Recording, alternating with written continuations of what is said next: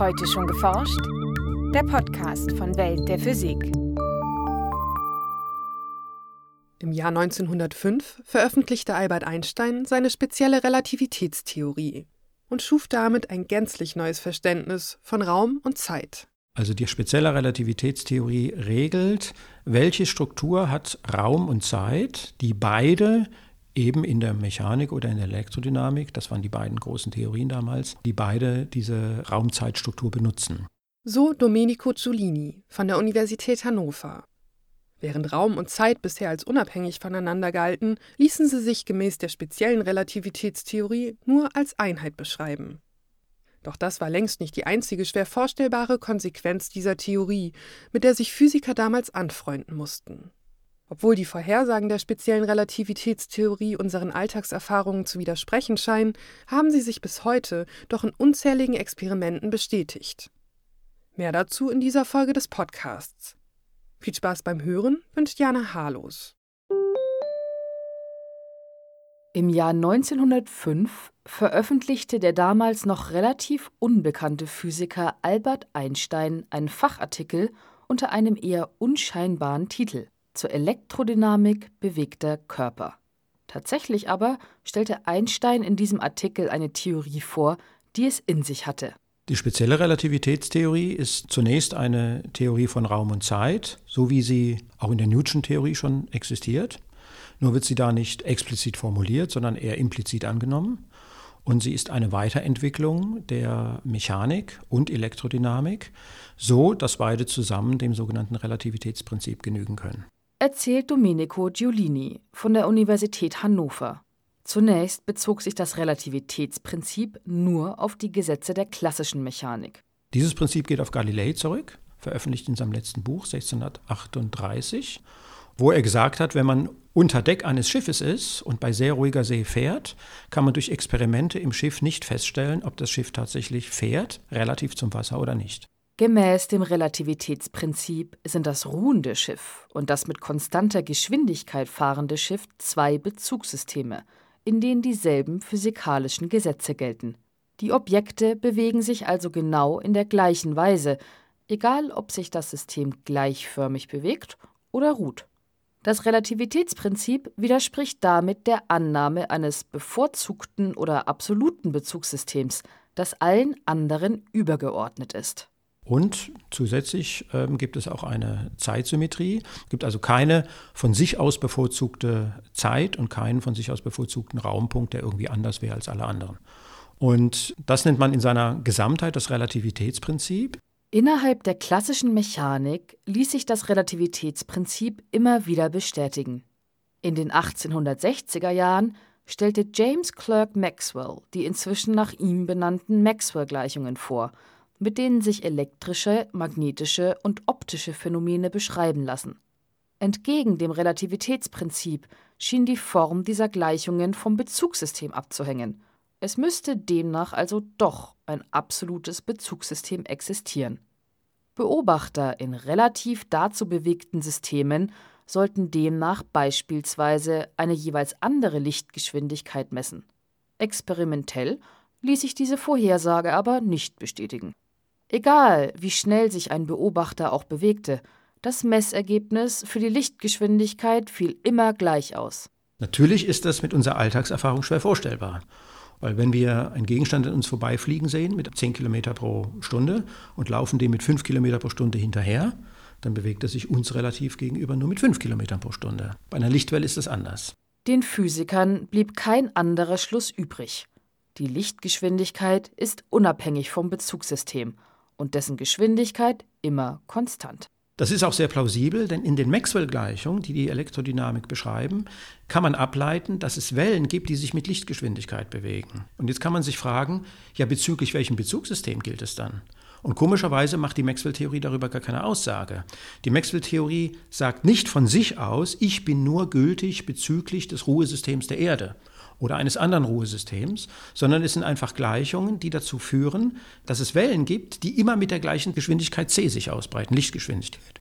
Die Konstanz der Lichtgeschwindigkeit schien also tatsächlich dem in der klassischen Mechanik so erfolgreichen Relativitätsprinzip zu widersprechen. Und dann hatte man zwei Möglichkeiten. Entweder, dass man sagt, das Relativitätsprinzip gilt eben nur in der Mechanik und nicht in der Elektrodynamik. Oder man konnte sagen, das äh, Relativitätsprinzip gilt auch in der Elektrodynamik, aber muss dort mathematisch anders implementiert werden als in der Mechanik. Und das war dann auch letztlich die Lösung. Damit die Maxwell-Gleichungen in jedem Bezugssystem unverändert gelten, setzten Physiker wie Albert Einstein neue mathematische Werkzeuge ein. Anders als bei Galilei existieren Raum und Zeit hier nicht mehr unabhängig voneinander, sondern sind in einer vierdimensionalen Raumzeit miteinander verwoben, mit weitreichenden Folgen für die Physik. Und den Preis, den sie dafür bezahlt, ist, dass die Mechanik abgeändert werden muss. Weil in der Mechanik gilt das Relativitätsprinzip, aber in einer mathematisch anderen Form. Wenn ich der Mechanik jetzt die mathematische Form aufzwinge, die das Relativitätsprinzip in der Elektrodynamik nimmt, dann muss sich die Mechanik etwas abändern. Ähm, das wurde gemacht und das führt zum Beispiel dazu, dass man auch in der Mechanik keinen Gegenstand mehr über die Lichtgeschwindigkeit beschleunigen kann. Albert Einstein beschreibt diese Erweiterung des Relativitätsprinzips in seiner speziellen Relativitätstheorie. Nicht nur die Gesetze der Mechanik, sondern alle Gesetze der Physik sind demnach in allen nicht beschleunigten Bezugssystemen gleich. Daraus folgt, dass es weder einen absoluten Raum noch eine absolute Zeit geben kann. Wenn es aber keine universell gültige Zeit gibt, wie lässt sich dann feststellen, ob Uhren in verschiedenen Bezugssystemen im Gleichtakt ticken? Wenn ich zwei Uhren synchronisiere, die relativ zueinander ruhen, etwa zum Bahnsteig. Ich bin, stehe auf dem Bahnsteig und da hängen alle 50 Meter hängt eine Uhr. Und ich möchte, dass die Uhren alle die gleiche Zeit anzeigen. Dann will ich sie synchronisieren. Das kann ich aber auch machen mit Uhren, die relativ zum Zug ruhen. Ich kann jetzt Uhren im Zug aufhängen, auch alle 50 Meter, und kann auch die synchronisieren. Und dann kann ich mich fragen, ob relativ zum Bahnsteig die Uhren im Zug synchronisiert sind und umgekehrt relativ zum Zug die Uhren auf dem Bahnsteig synchronisiert sind. Und die Antwort lautet nein. Dieses Phänomen wird als Relativität der Gleichzeitigkeit bezeichnet. Ereignisse wie das Uhrenticken, die in einem Bezugssystem gleichzeitig ablaufen, sind aus Sicht eines relativ dazu bewegten Beobachters nicht gleichzeitig. Das führt zu weiteren paradoxen Effekten beispielsweise zur sogenannten Längenkontraktion. Ein bewegter Längenmaßstab wird von einem ruhenden Beobachter als verkürzt wahrgenommen. Ein weiterer Effekt ist die Zeitdehnung oder Zeitdilatation.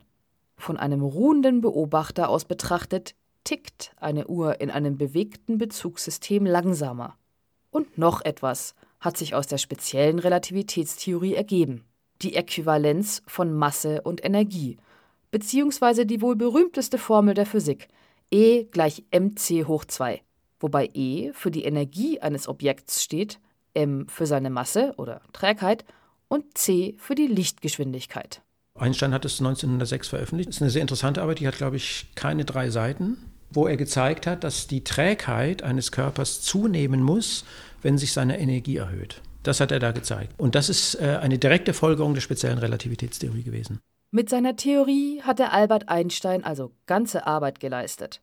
Und auch mehr als 100 Jahre später gibt es kein einziges Experiment, das die spezielle Relativitätstheorie widerlegen konnte. Sie gilt also immer noch, hat aber Grenzen.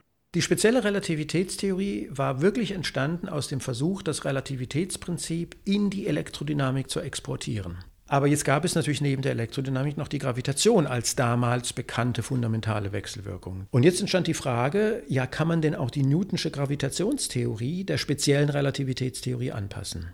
Einstein hat genau das jahrelang versucht. Doch die Antwort lautet nein.